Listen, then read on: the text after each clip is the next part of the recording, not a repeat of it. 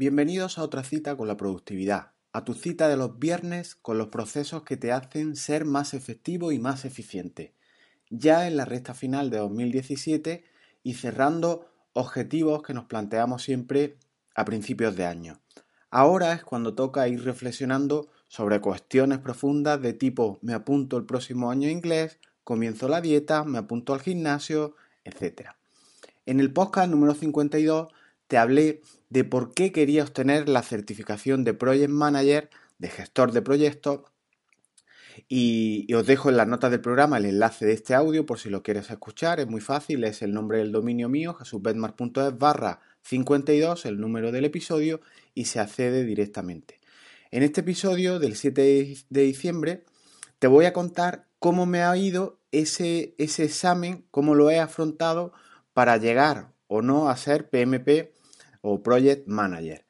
Si estás esperando a escuchar los 7 trucos rápidos para obtener el PMP, te diré que yo creo que no existen ni trucos ni atajos para obtener esta certificación y solo hay una forma de obtener la certificación. Comenzamos.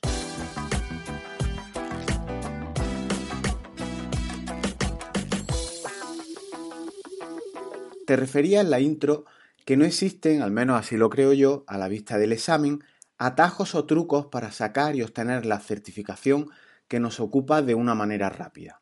No existe ese copiar y pegar esas cuestiones tan rápidas que hacemos o que estamos acostumbrados para obtener este tipo de certificación. Solo existe una forma y es esfuerzo, esfuerzo y más esfuerzo. Es más, yo diría que si en el examen hubieran dejado incluso los apuntes, la guía del PM Box en su versión actual, la 5, con la que yo me examiné, que es la vigente hasta marzo de 2018, te diría que aún así, ni con los apuntes, te hubiera servido de mucho. El examen es muy exigente a nivel de concentración, de tiempo, las preguntas son todas, diría casi un 95% situacionales, mucha gente allí concentrada y la cuestión no fue fácil. Así que vamos a ir por orden. Te cuento cómo lo he hecho yo cronológicamente, así como los materiales de los que me, serví para preparar esta certificación y, en qué academia en concreto obtuve la certificación de horas que necesitas para, para, eh, para calificar, para poder presentarte al examen.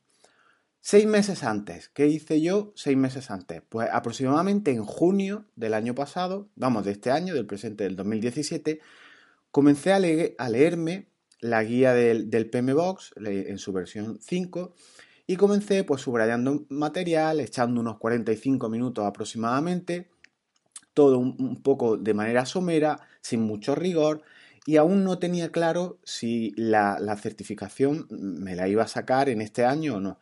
Simplemente estaba estudiando la guía para ver si me daba algo de luz entre tantos conceptos que a mí me resultaban confusos. Que si proceso, que si proyecto, que si modelar procesos de negocio. Eh, quería tener claro eh, qué era todo esto y para eso me acerqué a este tipo de materia. Cuatro meses antes, pues a principios de agosto, ya después de leer esta guía que os comento, de hacer algún curso de proyectos en una plataforma de cursos que yo que estoy suscrito, mm, tengo claro que quiero obtener esa certificación. Lo veo de una manera importante, me puede servir para mis proyectos en el día a día Así que me matriculo en una academia que se llama CEO Level, os dejo en, las notas del programa el enlace por si queréis echar un vistazo. Y, prácticamente en unos minutos pues procedo a darme el alta y, como digo, en unos segundos ya tenía acceso a la plataforma formativa con toda la teoría que, se compone de vídeos, PDFs, plantillas, etcétera, y también tenía acceso a una plataforma eh, de tipo test en las que ponen a tu disposición los, temas ordenados por, por materia y existen aproximadamente unas 1500 preguntas.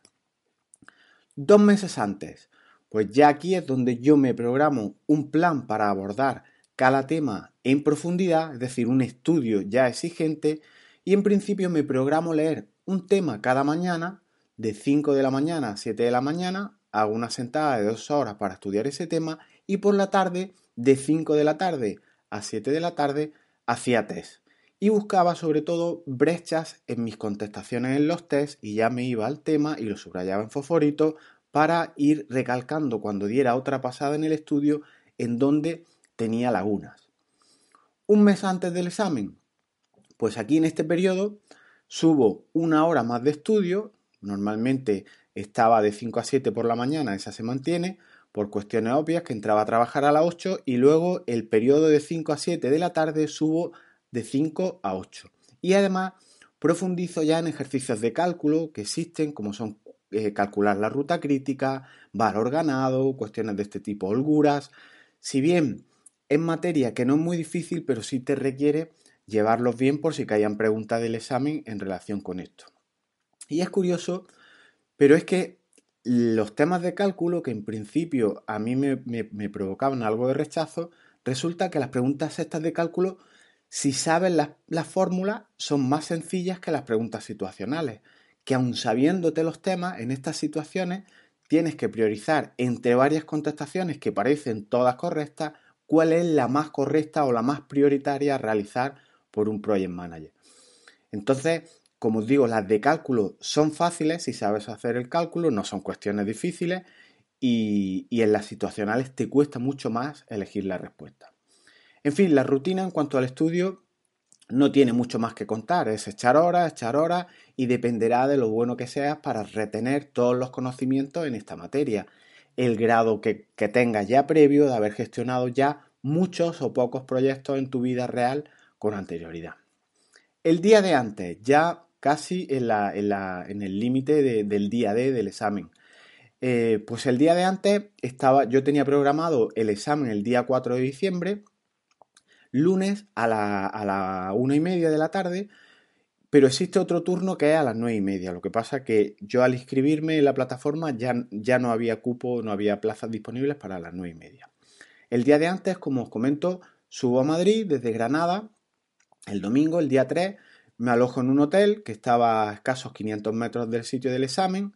Justo al bajarme de, la boca del metro me pasé por el sitio para ver dónde es el examen, para por la mañana ir directo y ese día antes no toqué la materia. El domingo en el hotel estuve tranquilo por la tarde-noche, por, por, por el mediodía estuve dando un paseo por la capital, no dormí siesta para no desvelarme por la noche y poco más.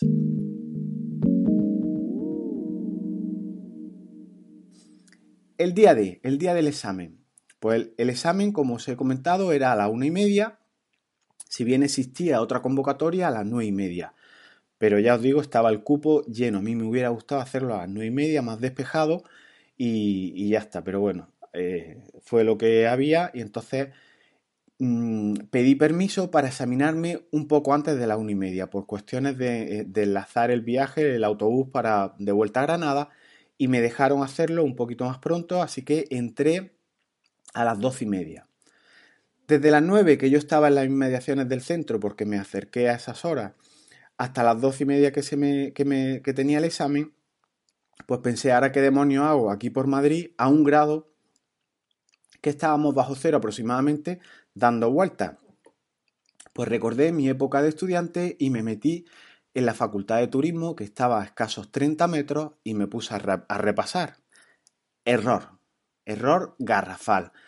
Me puse como el que no quiere la cosa en la biblioteca calentito y me pegué tres horas estudiando prácticamente antes de hacer el examen. Y esto me lastró en gran medida eh, mi capacidad de concentración, porque eché mucho rato eh, ensimismado en los apuntes, en repasar fórmulas, en retener algunas cuestiones que, creo que no la llevaba bien, y bueno, luego me penalizó. Hora D. Al entrar al examen es una situación bastante estresante, al menos para mí. Ya no solo lo que va acumulando del tiempo que, que ha sido preparando la materia, del viaje de subir a Madrid, de buscar el hotel, que es en sí mismo preparar un proyecto por tantas cosas como, como necesita hacerse. Y, la situación, como os comento, eh, me resultó bastante estresante. No en sí por el sitio, sino más bien por, por eso, por, las horas que llevas acumuladas. Eh, cuando vas a comenzar el examen, te tienes que autentificar eh, con el DNI, enseñar eh, la credencial que llevas de, tener la plaza reservada y te pasan incluso por un detector de, metales. Tienes que mostrar los bolsillos, tienes que quitarte el reloj, tienes que quitarte gafas de sol si llevas. Eh, tienes que quitarte mm, monedas, llaves, todo de los bolsillos. Tienes que dejar los bolsillos vacíos, te, piden que los enseñes, o sea, los, voltees. Incluso tienes que descubrirte brazos, las piernas, supongo yo que será por si llevas chuletas, y mm, vamos, porque tienes que entrar prácticamente con ropa, si no, pues no puedes, no puedes entrar. Es una cuestión que te crea a priori un poco de tensión eh, antes de, afrontar el examen. Entonces, bueno, eh, yo creo que tanta medida de seguridad es excesivo en relación con el grado de complejidad que tiene el examen. Entras al examen, se hace en un ordenador, es una plataforma en la que vas marcando ítem y comienza la fiesta. Eh, te dan una especie de, manual de un, de un vídeo o unas diapositivas que tienes que ir pasando y todo está en inglés, con lo cual si no estás muy ducho en inglés eh, se complica algo la cosa. Pero bueno, no tiene una complejidad excesiva porque es simplemente, pues te van diciendo que si marcas una respuesta la puedes marcar para luego revisarla, en fin, no tiene, no, no tiene mucho problema. En cuanto al tema, a la materia en sí de, de la certificación, yo encontré las preguntas difíciles, dificilísimas diría yo. De 200 que entraron, mm, sin temor a equivocarme, podría haber encontrado como coincidentes de los test que yo había hecho, un índice muy bajo. Vamos a poner 25, o sea, 175 preguntas a mí no me sonaban mm, de nada. Entonces yo esperaba que con tantos test como había hecho, encontrarme un montón de preguntas en las que pudiera marcar con, con seguridad. De igual modo, el tema del tiempo es complicado gestionarlo, al ser preguntas muy largas, de enunciado muy largo, y tener cuatro horas para el examen, que puedes decir cuatro horas es una barbaridad, pero implica que solo tienes 70 segundos por pregunta, cosa que no es mucho. Cuando, contando que cuando aparecen respuestas con algo, por ejemplo, de ruta crítica o hacer algún cálculo, igual te va a dos o tres minutos y puede gastarte más tiempo de los 70 segundos hipotéticos que tienes.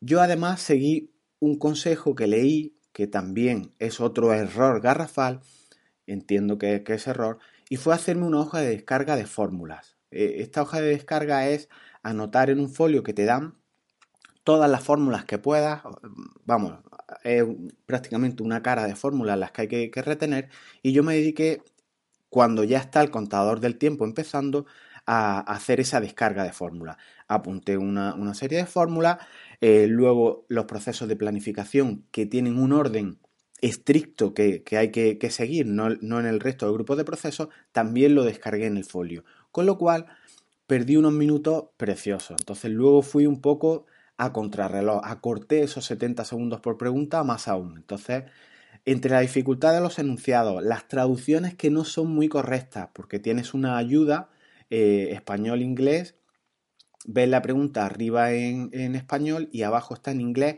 que es la que tienes que marcar. Entonces, tú lees y la pregunta A, por ejemplo, la contestación A es la correcta, te bajas abajo, lo ves en la versión inglesa y marcas la A y le, le das a, siguiente.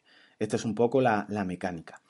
Y como os digo, a mí me lastró el hacer esta hoja de descarga de fórmulas y de los grupos de procesos de planificación porque perdí unos segundos preciosos. Esto, si lo llevas bien memorizado y bien interiorizado, no te hace falta apuntarlo en la hoja de descarga, al menos así lo pienso yo. Eh, cuatro horas menos un minuto, ya estaba el contador a punto de vencer las cuatro horas de tu tiempo y ya pulsé la, la opción de finalizar el examen. Y mostró un congratulation en inglés porque el examen, como os he dicho, se hace todo en inglés y, mostró, pues, bueno, a esta, esta opción, este mensaje de congratulations. Yo no estaba muy seguro de si había superado el examen en sí o de si lo que era un congratulation ya habías terminado y ahora después te darían, te darían los resultados. En definitiva, terminado el examen y dado que iba mal de tiempo, eran aproximadamente las 5 menos cuarto, yo el, el primer autobús a Granada salía hacia Granada a, las cinco y media, pues tuve que ir corriendo a coger los metros, pillar el autobús de Granada y en fin, la batallita aquí, aquí terminó. Conclusión, pues uno de mis objetivos para 2017 cumplido. Con mucho esfuerzo, pero al final hubo recompensa. El material con el que preparé todo esto, pues os lo dejo en, las notas del programa, pero fue la guía del PMBOX en, en su versión 5 en español, que esta guía te la puedes descargar una vez te das de alta en, la, en el pmi.org, se pagan los derechos de, ser socio y ya te puedes descargar eh, material, entre muchos otros, pues la guía de PMBOX en su versión 5.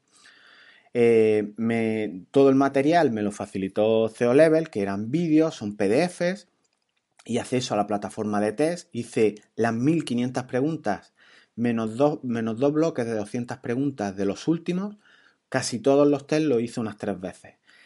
Los, dos, los dos temas o los dos bloques de 200 preguntas que no hice más de tres veces eran los más situacionales y casi los que menos importancia le di.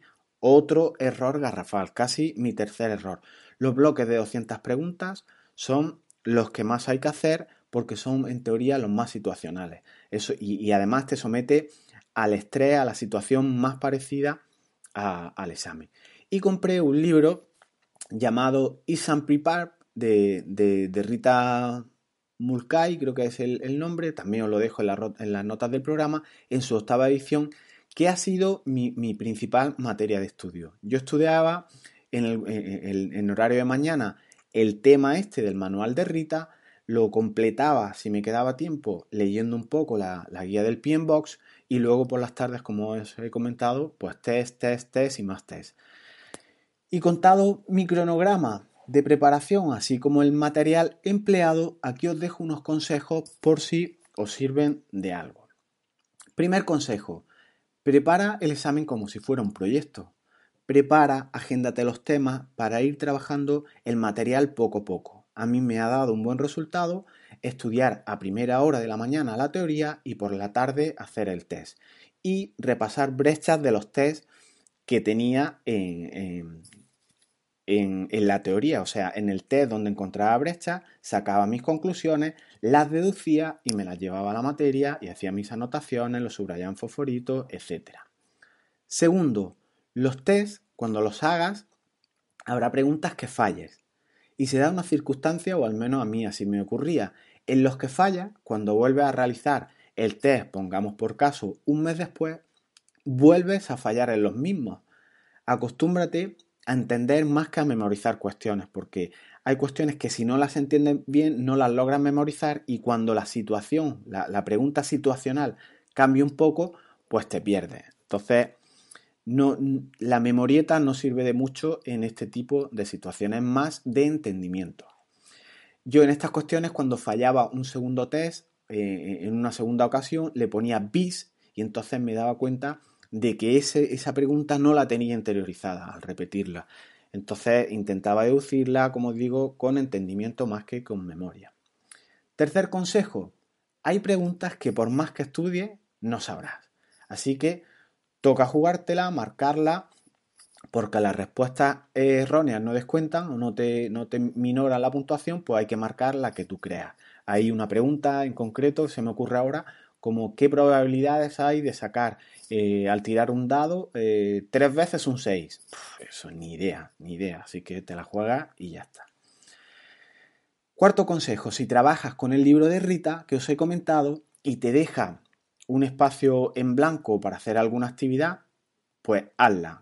No te vayas a las respuestas de manera directa. Por ejemplo, te dicen, ¿cómo analizarías tú el riesgo de un proyecto? Pues ponte, párate, piensa y anota, porque eh, de lo que deduzca te servirá luego en las preguntas situacionales. El irse directamente a la respuesta, pues es un atajo que en teoría a ti te hace ahorrar tiempo, pero no sirve de mucho.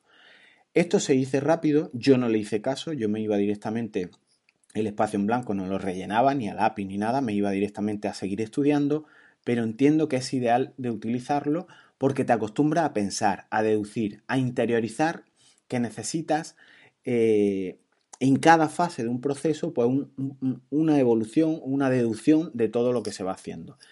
En, las situaciones como esa serán las que, que encuentres en tu examen, que prácticamente, aunque te den ítem, te den contestaciones, eh, tendrás que pensar qué es lo más adecuado y luego ya acostumbrarte pues la primera, la segunda, porque de las preguntas situacionales, de las cuatro respuestas, muchas las consideras válidas. Son perfectamente realizables en, en las circunstancias que te plantea el enunciado. Así que, ojo con esto. Quinto consejo, el examen es difícil, dicen que cada año lo es más y requiere por tanto, por tanto mucha concentración. Así que ve despejado, intenta entrar en el primer turno de la mañana a las nueve y media, no en el de la una y media. Y yo te doy el consejo de que no estudies el día de antes, ni la misma mañana. Lo que ya has interiorizado durante meses de estudio o semanas, pues será lo que lleves. Eh, no lo vas a conseguir porque te pongas el día de antes o un, rato la mañana antes, no vas a conseguir adquirir conocimiento que no tengas interiorizado, como digo, durante meses. Sexto, haz simulacros de 200 preguntas y sé riguroso contigo mismo. ¿Qué, ¿Qué, quiero deciros con esto de que seáis rigurosos? Que intentéis hacerlo en ese tiempo de cuatro horas, concentrado, sin distracciones, que esto es muy distinto a hacerlo eh, a como tú lo harías en tu casa, con tu café, con tu pantalla de ordenador flamante de 22 pulgadas, con tu silla súper confortable, es muy distinto a, como se hace en el centro del examen. En el centro del examen en concreto yo estuve con un calor de la muerte, el sol eh, dándome en los ojos, con un contraluz tremendo, porque yo tenía la pantalla mirando a la ventana y la ventana entraba el sol, como digo, de cara. Eh, la pantalla es muy pequeña, una 14 pulgadas tradicional, todo el enunciado del texto no cabe en la pantalla, con lo que tienes que hacer scroll para abajo, el botón del medio del ratón no funciona, no hace el scroll ese con el que utilizamos, o sea, tienes que ir con el puntero y seleccionar hacia abajo, en fin, son cuestiones entre el sudor de las manos y demás mm, que tienes que barajar, ¿no? ¿no? es lo mismo estar en casa tranquilito, como digo, en el sitio del examen. Séptimo consejo, intenta ir comido al examen, no mucho, para que no te dé ese sueño, esa morriña, esa, eh, ese sopor que da cuando uno come muchísimo. Ve con todos los deberes hechos, ya supongo que entiendes a qué me refiero. Y, aunque se puede salir a beber agua, no puede entrar ni, líquidos, ni botellas, ni nada a, la sala del examen, aunque eh, te dejan, ya te digo, ir al baño y demás, eh, yo pienso que es mejor intentar entrar a tope de concentración y no perder tiempo, porque ya os digo, el de tiempo, por lo menos a mí, al leer eh, esos enunciados tan largos, se va fatal. Quítate el examen en esas cuatro horas, cuanto antes mejor, y, ya está. Y así que simula con 200 preguntas con, con los test, como te he dicho, en el punto 6. Octavo consejo, memoriza muy bien la fórmula, que te salgan automáticas, que no tengas que hacer la hoja de descarga que os he comentado, que yo perdí unos segundos preciosos, así como el grupo de procesos de planificación, que es el que tiene un orden estricto, apréndetelo bien para que no tengas que hacer eh, ninguna anotación en la hoja. A mí me fue bien eh, grabarlos en audio. Yo lo grabé en el teléfono, los procesos, las cuestiones que me costaba más estudiar, me la grabé en, en audio, en un MP3, con la aplicación del móvil y la iba escuchando en el coche mientras, mientras viajaba, mientras iba al trabajo. Noveno consejo, si no te defiendes bien con el inglés, ve arrimándote a alguien que sí. Y si es a nivel de empresa, eh, que tenga conocimientos de, términos de project, de, de, calidad y demás, pues mejor. Para calificar para el examen, es decir, para poder presentarse, el PMI te pide que acredites tu experiencia previa en gestión de proyectos y todos estos datos debes facilitárselos en un formato determinado y todo en inglés. Todo en inglés, no solo la documentación que le aporte o los datos que le aporte, sino también en la plataforma en la que tienes que rellenar todo, obviamente es en inglés. Y décimo y último consejo, la academia que busques para que te certifique las horas necesarias, asegúrate de que hay una persona detrás, de que te ayudarán en todo el proceso sobre todo para cuando tengas dudas que te van a surgir muchas, no solo de materia, sino como os digo, de esa calificación que hay que, superar, de ese aportar tus requisitos previos para poder presentarte al examen. Yo, como os digo, me presenté con, con, la academia CEO Level y a mí me fue muy bien el poder hablar con una persona en físico, el saber que hay alguien detrás y esta persona, como os digo, me, mm, me, contestaban las preguntas casi en tiempo real, incluso en sábado, eh, tuve respuesta por, por CEO Level. Yo no tengo ni comisión, ni afiliación, ni nada del tipo similar. Simplemente comparto mi experiencia con esta academia y a mí en concreto me fue genial. Y bueno, si tienes dudas, pues como os he dicho antes, aquí me tenéis para lo que necesitéis. Sé que me dejo un montón de cosas en el tintero, pero bueno, no se puede hacer el, podcast más largo. Y si tenéis dudas, pues me contactáis y, os he hecho una mano en lo que, en lo que yo pueda ayudar. Y lo dejamos aquí. Si queréis escuchar más contenidos de este tipo, pues están disponibles en las plataformas iBox y en iTunes. Y puedes visitar mi página en jesusbetmar.es donde aprenderás cómo ser más productivo en tu día a día. Nos vemos pronto.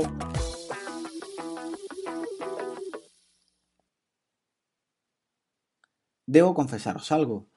Creo que tienes que tener correctas unas 130 preguntas aproximadamente, no me hagáis mucho caso, más o menos 130, eh, eh, para aprobar. Pero a mí el examen me resultó dificilísimo, hasta el punto que dudé si iba a aprobarlo. Pero al final las horas echadas han dado su recompensa.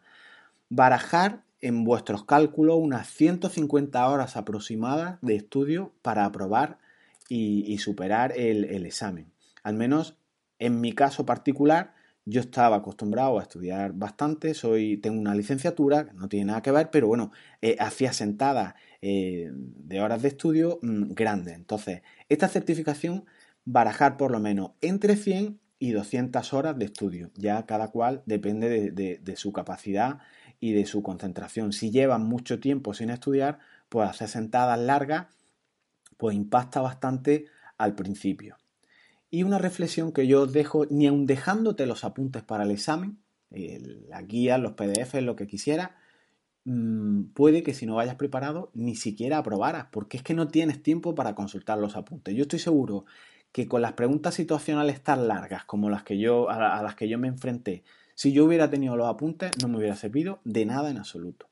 O saben la materia o no lo saben. Por eso os digo que tanta medida de seguridad, tanto mirar en las piernas, a mí de qué me sirve tener, por ejemplo, la fórmula apuntada en la pantorrilla del valor ganado, si cayó una pregunta de valor ganado. Entonces, no puedes perder el tiempo ni un solo segundo. Así que aquí lo dejamos. Aviso a navegantes que hay que estudiar muchas horas, ¿vale? Esto no es nada del tipo en una hora me lo saco, voy a hacer cuatro tests, eh, esto copio y pego este material, me hago unos esquemas y apruebo. Esto no es rápido, ya os digo. Aviso a navegantes de que estimar una media de unas 150 horas de estudio sin correr mucho. Nos vemos pronto, hasta luego.